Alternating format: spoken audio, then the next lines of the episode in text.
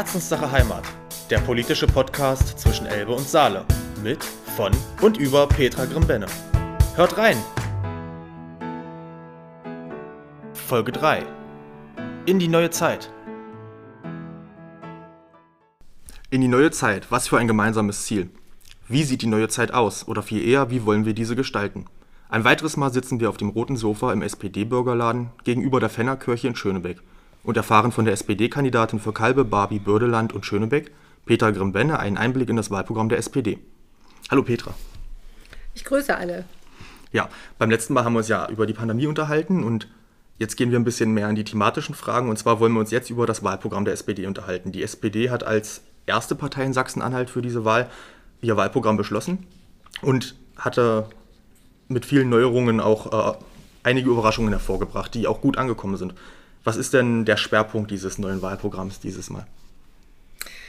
Erstmal ist es gut, dass wir an äh, unser Regierungsprogramm anknüpfen. Also wir sind ja fünf Jahre nicht untätig gewesen, aber wir haben gesagt, wir brauchen noch neue Ausrichtungen und deswegen fordern wir in dem Programm ein stärkeres und gerechteres Sachsen-Anhalt. Und wir wollen mit unserem Wahlprogramm einen Weg aufzeigen, wie wir die Zukunft meistern können. Dabei wollen wir keinen zurücklassen. Wir wollen auch den Zusammenhalt stärken, Solidarität untereinander stärken, Demokratie Bildung, Demokratiebewusstsein stärken und vor allem, und das finde ich auch besonders gut gelungen im Programm, das Klima schützen. Der Klimagedanke ist ein Aspekt, der mittlerweile nicht mehr den Grünen alleine gehört und auch nicht alleine gehören sollte. Ähm, wir haben da halt, wie du gerade schon gesagt hast, einige Anknüpfungspunkte in unserem Wahlprogramm. Was ist denn konkret neu in diesem Wahlprogramm? Ja, wir sind der Auffassung, dass eine wirksame Klimaschutzpolitik eine Querschnittsaufgabe ist, die alle Politikfelder betrifft. Da könnte man jetzt sagen, das ist ein Obersatz, den könnte jede Partei jetzt ähm, nennen. Aber wir haben, und das finde ich gerade richtig in dem äh, Wahlprogramm, wir haben gesagt, die wirtschaftlichen Chancen einer nachhaltigen Klimaschutzpolitik sind ebenso enorm wie die Risiken bei weiterhin halbherzigem Handeln oder gar Untätigkeit. Was will ich damit sagen? Wir kümmern uns darum, dass Klimaschutz, ähm, dass äh, alle mitmachen können, dass es in allen Fragen ähm, der Arbeit, ähm, der Unternehmenspolitik. Überall da geguckt werden muss, wie sieht nachhaltiger Klimaschutz aus? Und vor allen Dingen Klimaschutz und Wirtschaft dürfen sich nicht ausschließen, sondern müssen wirklich eng verzahnt miteinander ähm, ja, zusammenkommen. Zum Beispiel ist jetzt äh, so ganz wichtige Sachen wie zum Beispiel überörtliche Straßenbauvorhaben, dass man immer daran denkt, dass man den Radwegebau mit bedenkt, ähm, dass man das nicht nachträglich wieder ähm, äh, anbauen muss quasi, sondern dass das immer gleich mitgeplant wird. Ähm, all diese Fragen, ähm, das zieht sich durch unser ganzes Wahlprogramm durch. Also wenn ich das mal zusammenfasse, hat unser Wahlprogramm nicht nur eine ökologische Ader, sondern klassisch mit der Sozialdemokratie verknüpft eine sozialökologische Ader. Ja, man kann sagen, lest ab Seite 52. ja, äh, und wir haben natürlich nicht nur neue Sachen in unserem Wahlprogramm stehen, sondern äh, es sind auch noch einige Sachen aktuell geblieben, beziehungsweise, wie du gerade schon gesagt hast, wir wollen an unsere Regierungsarbeit anknüpfen. Ähm, was ist denn alt, aber immer noch aktuell oder hat sich weiterentwickelt in unserem Wahlprogramm? Also wir haben ja durch die Pandemie und durch das Ganze, was wir jetzt erlebt haben, festgestellt, dass wir ganz froh sein können, dass wir so eine, ein sicheres Netz der Krankenhausversorgung haben. Wenn wir das nicht gehabt hätten, dann hätten wir nicht genug Kapazitäten gehabt auf den Intensivbetten. Das haben uns andere Länder ja gezeigt, dass das für viele ganz, ganz ähm, dramatische Szenen waren, ähm, wenn man sozusagen die Krankenhausstruktur so sehr zentralisiert und verdichtet. Und deswegen haben wir gesagt, und das war große, haben wir auch große Sympathien für bekommen, dass man einfach sagt, mit der Gesundheit, da zockt man nicht. Das geht nicht nur um, um wirtschaftlich ähm, und um profitorientierte Unternehmen bei den Krankenhäusern, sondern Krankenhäuser sind Daseinsvorsorge. Und viele in unserer Partei haben auch gesagt, im Grunde genommen musste man eigentlich sagen, dass wenn das Daseinsvorsorge ist, dann müsste das eigentlich auch wieder in, in öffentlicher Hand sein, die Krankenhäuser. Und äh, das geht ja nicht von heute auf morgen, aber das ist schon ein Ziel, mh, hinter dem sich viele gesammelt haben. Gesundheit ist ein Aspekt, der äh, auch in der Pandemie immer wichtiger geworden ist, aber halt auch schon vorher wichtig war und dass wir dürfen das nicht aus den Augen verlieren. Und welche Punkte sind denn auch immer noch in unserem Fokus drin weiterhin? Ja, wenn ich jetzt gerade bei Gesundheit nochmal anknüpfen darf, da gehört natürlich auch die Arbeit in den in Pflegeberufen, in den ganzen Gesundheitsberufen dazu. Und ich bin immer ganz stolz darauf, dass wir ja zumindest bei den Pflegeberufen ähm, geschafft haben, dass man für die Ausbildung keine ähm, Ausbildungsgebühr mehr zahlen muss, dass man das äh, jetzt frei wählen kann. Das große Ziel ist, dass man dann auch ganz normales ähm, Ausbildungsgeld bekommt. Ähm, das ist ja auch nicht in den Gesundheitsberufen ähm, selbstverständlich. Und da müssen wir jetzt, glaube glaube ich, noch eine Schippe drauflegen in der nächster Zeit, damit wir das auch hinbekommen können. Und ja, mein, ja, was ich immer die ganze Zeit äh, mitgetragen habe, ist natürlich auch ein ganz wichtiger Punkt. Ähm, die haben es ja jetzt schon geschafft, dass die, wir die Eltern entlastet haben bei den Geschwisterkindern hinsichtlich der ähm, Beitragsfreiheit. Und es ist nicht nur mein Traum, sondern ich will eigentlich den anderen Ländern wie Mecklenburg-Vorpommern oder Rheinland-Pfalz nachgehen wir wollen jetzt eigentlich für unser Land auch anstreben, die generelle Beitragsfreiheit für den Kita-Besuch. Und ein wichtiger Punkt, der da auch mit anknüpft, ist ja gleich auch, ähm, wie sieht es mit der Lebensqualität vor Ort aus in unseren Kommunen? Einer der wichtigen Punkte ist ja unter anderem auch Kultur, ähm, eine Lebensqualität auch für alle Altersgruppen, insbesondere auch für Kinder und Jugendliche vor Ort. Ähm, wie können wir denn das besser machen, dass in den Kommunen das Angebot weiterhin erhalten bleibt und vielleicht wieder ausgebaut wird? Naja, ich war ja, seitdem ich auch Ministerin bin, immer noch ganz lange oft in der Kommunalpolitik tätig. Nee, das würde ich gerne nochmal neu machen, nicht oft. ähm, wie ja viele wissen, bin ich ja schon ähm, sehr lange Stadträtin hier in Schönebeck und war auch lange Zeit Kreistagsabgeordnete. Ähm, von daher ähm, habe ich immer gesagt, das große Problem ist, unsere Kommunen, die müssen einfach leistungsfähiger sein, die müssen finanziell unabhängiger sein, weil in dem Bereich, in dem ich äh, ähm, mich kümmere. Das sind das immer alles Kinder-, und Jugendpolitik oder eben Kultur, sind alles freiwillige Aufgaben, wo immer dann äh, das Geld wieder zusammengespart wird. Ähm, oftmals auch ähnlich wie beim Sport. Und das sind eigentlich die Sachen, die das Leben hier vor Ort ja auch lebenswert machen. Und deswegen haben wir gesagt, es muss auf jeden Fall die Kommunalfinanzierung, das System muss es ähm, hergeben, dass wir mit höheren Sockelbeträgen ähm, äh, arbeiten können, dass es insbesondere einen Schutzschirm gibt für soziale und kulturelle Leistungen der Kommunen, ähm, dass eben ja wir nicht immer nur im Stadtrat da sitzen, um Sachen zusammenzustreichen, sondern dass wir wirklich dann einfach mal sagen können, wo wollen wir zum Beispiel unser Schöneberg oder den Salzlandkreis hin entwickeln. Und dafür äh, braucht es eben gute und äh, ausreichende Finanzen in der, in der Kommune. Und das ist auch äh, sowohl bundespolitisch wird das ein großes Thema werden. Olaf Scholz hat ja auch gesagt, es wird im Bundeswahlprogramm drinstehen. Und deswegen ist es gut, dass es bei uns im Landeswahlprogramm auch drin steht. Das hört sich auf jeden Fall sehr gut an, weil wenn wir uns die, den Zustand der offenen Kinder- und Jugendarbeit angucken, der im Salzlandkreis, das ist ja tatsächlich auch äh, rückgängig gerade. Und auch in Schönweg haben wir ja zum Beispiel keine Sozialarbeiter oder Streetworker auf den Straßen. Ähm, ich glaube, das ist eine gute, ein gutes Ziel, auch ein wichtiges Ziel für die anstehende Wahl und Legislatur. Naja, neben dem, dass es Kommunalpolitik ist, müssen wir natürlich auch die Streetworker oder die Sozialarbeiter auch gut ähm, tariflich auch bezahlen, weil mittlerweile haben wir auch in dem Bereich einen großen Fachkräftemangel und wenn wir denn nicht an was Vernünftiges anbieten können, dann gehen äh, diese jungen äh, Kräfte auch weg. Und ähm, neben dem tariflichen und guten Bezahlung ist es ja immer schwierig, weil es oftmals immer befristete Arbeitsverträge sind.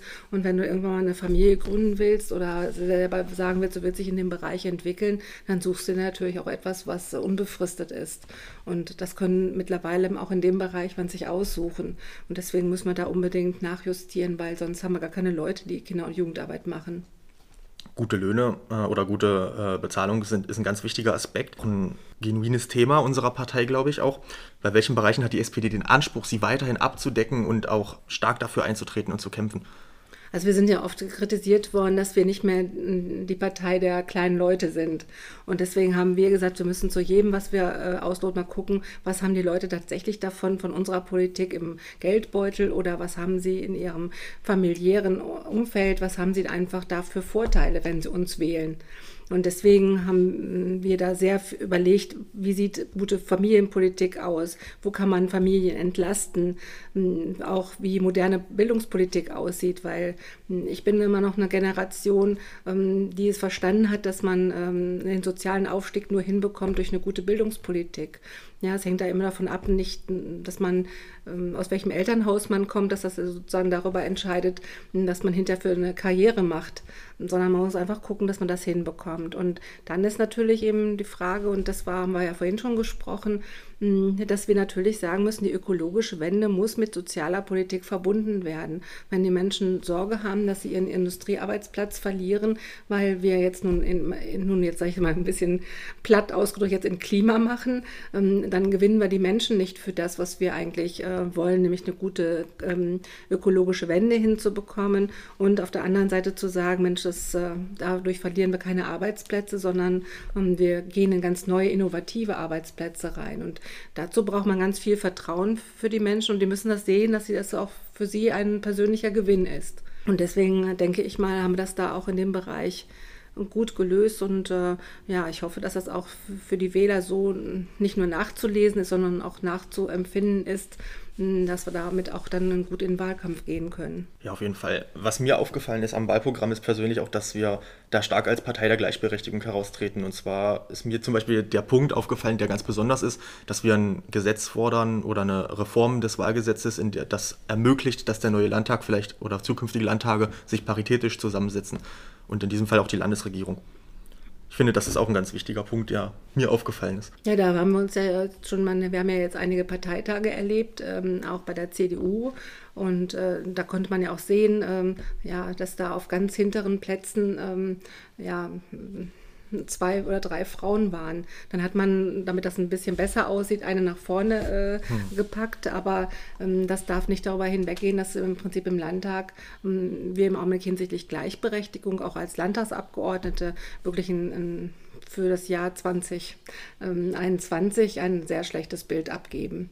Du hast jetzt schon viele Bereiche ähm, angesprochen, die die SPD nach wie vor abdeckt und wo sie den unbedingten Anspruch erhebt, sie abzudecken. Warum ist die SPD deiner Meinung nach wichtiger denn je?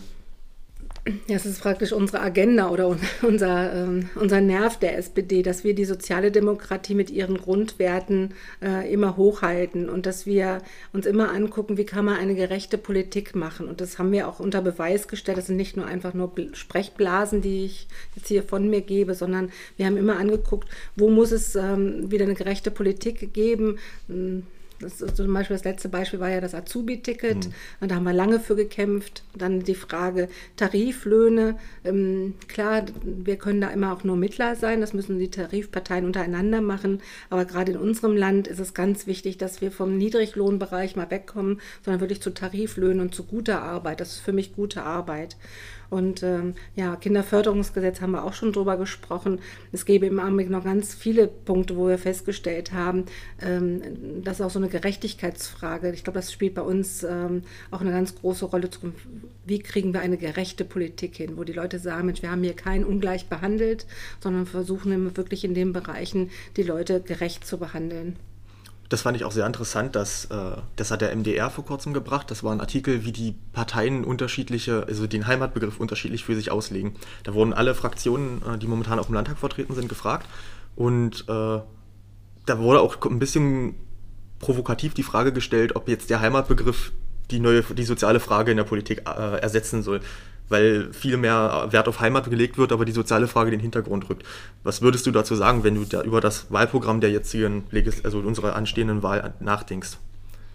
Ist das wirklich so oder ja, da müssen wir uns einfach erstmal darüber unterhalten, was Heimat für jeden ist. Hm. Ähm, das ist ja nicht nur regional zu betrachten, dass man jetzt hier zum Beispiel in Schönebeck zu Hause ist, sondern ähm, Heimat ist ja dafür, wo man seine Wurzeln hat, wo man äh, mit, äh, mit Freunden, mit ähm, gute Arbeit hat, äh, wo man seine Familie gründet. Das sind für mich alle Sachen, wo man Heimat mit verbindet. Und ähm, da muss die Politik ja auch gucken, wie kann man das tatsächlich gut gestalten. Oftmals wird Heimat auch immer gesagt, so der ländliche Raum, ähm, ja, dass man da guckt, dass man da auch eine gerechte Politik macht. Ja klar, in der Stadt leben und auf dem Land leben ist schon unterschiedlich, aber trotzdem kann man ähm, jeder für sich da ein, ja, sein, seine Heimat, wo man sozusagen zu Hause ist, finden. Und da muss man ganz doll als SPD darauf achten, ähm, dass das nicht so ein konservativer Begriff ist, ja, ähm, Heimat ähm, nur für die Deutschen, hm. sondern dass es wirklich darum geht, dass man ein, das ist für mich Heimat mehr so ein Gefühl äh, der Geborgenheit, des Zufriedenseins, äh, dass man gerne hier lebt. das sollte man eigentlich in der Politik immer weiter nochmal nach vorne bringen. Und ich finde, da ähm, zeigt uns unser Wahlprogramm auch einen guten Weg auf. Wie gesagt, eines der Schlagworte ist, wie wir keinen zurücklassen und wie wir die Zukunft gemeinsam gestalten. Ähm, und da ist eine soziale Politik natürlich maßgeblich, dass man sich auch zu Hause fühlt. Werden wir doch mal ein bisschen konkreter. Unser Leitspruch für die anstehende Wahl, aber auch für die kommenden Jahre ist in, gemeinsam in die neue Zeit oder in die neue Zeit. Aber mit der neuen Zeit verstehen wir auch vor einigen großen Herausforderungen. Vor welchen Herausforderungen stehen wir in der neuen Zeit, deiner Meinung nach? Ja, die Stichworte haben wir vorhin schon alle mal gesagt. Die kann ich alle nochmal aneinander rein. Klimaschutz, Frage der Digitalisierung. Wie verändert sich unsere Arbeitswelt durch die Digitalisierung? Wie erreichen wir nach wie vor unsere gute Lebensqualität, auch zum Beispiel nach der Pandemie? Dann muss man natürlich auch beachten, ähm, das haben wir ja auch mitbekommen, wir sind, wie ich mal sage, ein Land des langen Lebens. Und das ist eine ganze Frage demografischer Wandel. Ja, und natürlich, das kam auch jetzt durch, es sind äh, wieder Berufsgruppen ähm, hervorgetreten, die wir die ganze Zeit schon immer gut gebraucht haben, aber wo wir festgestellt haben, dass wir die nicht nur anständig bezahlen müssen, sondern auch gute Arbeitszeiten gewährleisten müssen. Das, damit meine ich den ganzen Bereich der Pflege und der Gesundheit. Ja, Pflege muss vor allem für diejenigen, die es brauchen, noch bezahlbar bleiben. Und auf der anderen Seite müssen wir die Pflegekräfte, aber die sich um unsere älteren ähm, Mitmenschen kümmern, müssen trotzdem auch gut bezahlt sein und davon auch leben können. Sonst verlieren wir auch immer mehr Leute in diesem Bereich. Und vor allen Dingen müssen wir es so hinbekommen, dass wir nicht so viel Schulden aufnehmen, dass unsere nächsten Generationen, ähm, das wovon wir vorhin gesprochen haben, gar keine Möglichkeiten mehr haben, selber was innovativ zu entwickeln, sondern nur noch unsere Schulden abbauen müssen. Hm. Ja, das ist ein wichtiger Punkt, dass die Dellen, die jetzt in unsere politische Landschaft oder halt auch in, die, in den Haushalt gehauen werden und in die Wirtschaft, dass die halt nicht von der Jugend ausgebadet werden müssen. Ne? Ja, das ist, glaube ich, eine sehr große Herausforderung. Und wenn wir in diese neue Zeit schauen und mit all unseren Zielen, was könnten sich da die anderen Parteien bei uns abgucken, wenn wir uns mal die Gestaltungsvorstellungen anschauen, die wir hier liefern? Also bei der CDU kann ich mir das, wenn wir wirklich noch wieder dazu kommen, mit ihnen Koalitionsverhandlungen zu machen, dann können wir unser Wahlprogramm wieder eins zu eins nehmen und das in eine Koalitionsvereinbarung gießen. Das habe ich für meinen sozialen Bereich letztes Mal schon getan. Also von daher kann man da nicht so viele Vorstellungen. Und äh, bei den Linken habe ich nur mitbekommen, na, wenn ihr so tolle ähm, Ziele habt in eurem Wahlprogramm, das könnt ihr nur mit uns verwirklichen. Und ähm, dann haben sie im Grunde noch ein paar Sachen, wo wir gesagt haben, das muss auch alles gegenfinanziert werden, immer noch ein bisschen eine Schippe draufgepackt. Aber ansonsten waren wir uns ja sehr ähnlich. Ja, und auch die Grünen können sich bei uns was abgucken, weil wir ja wirklich tatsächlich nicht nur den Klimaschutz haben, sondern auch sagen, ähm, wie müssen wir es so gestalten, auch äh, in die Wirtschaft hineinbekommen oder implementieren, dass wir da auch eine, eine gute, nachhaltige Wirtschaftspolitik haben, die auch den Klimaschutz ähm, ja, nachfolgt. Und das ist ja eine Symbiose, ähm, die nur wir entwickelt haben. Und da bin ich auch ziemlich dran stolz. Das ist eine gute Zusammenfassung, würde ich sagen. Dann werfen wir noch mal einen kleinen Ausblick in die Zukunft.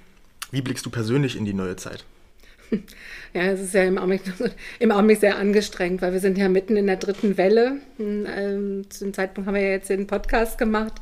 Ähm, ja, es ist schon sorgenvoll, dass wir hoffentlich unser Niveau halten können dass unsere Bevölkerung so gesund bleibt und vor allen Dingen, dass sie auch psychisch so stabil bleiben, dass sie sagen, Mensch, wir haben noch eine Zukunft und das nicht so pessimistisch sehen, was passiert. Und ja, ich hoffe einfach wirklich, dass wir auch durch diese Welle kommen, weil je besser können wir an, nicht nur den Wiederaufbau machen, sondern es ist auch ganz klasse, wenn wir weiterhin so eine niedrige Arbeitslosenquote haben und ähm, ja, wirklich gut da durchkommen. Und dann können wir auch wirklich wieder voller Elan, hoffe ich, durchgeimpft im Herbst starten. Ja, das ist schon fast ein gutes Schlusswort. Wir haben jetzt unser sehr sozialdemokratisches äh, Wahlprogramm vorgestellt. Bleibt eigentlich nur noch eine letzte Frage. Was ist soziale Demokratie für dich? Also alles, was in meinem Bereich, wo ich äh, in Anführungsstrichen politisch zu Hause bin, äh, im Bereich Arbeit, im Bereich äh, Gesundheit, dass wir eigentlich immer sagen, wir dürfen die Schwächsten nicht vergessen. Wir müssen die Generationenfrage zusammenhalten, also mit alt und jung äh, miteinander verbinden. Und äh, wir dürfen ja, wie gesagt, keinen verlieren, keinen äh, ähm, das Gefühl geben, er ist weniger wert als der andere. Das ist für mich ganz wichtige solidarische, auch Demokratie, nicht nur soziale Demokratie, sondern auch solidarische Demokratie. Vielen Dank fürs Reinhören in unseren Podcast Herzenssache Heimat und bis zur nächsten Folge darüber, wie wir mit unserem Wahlprogramm Fakten schaffen wollen. Und bis dahin alles Gute und bleibt gesund.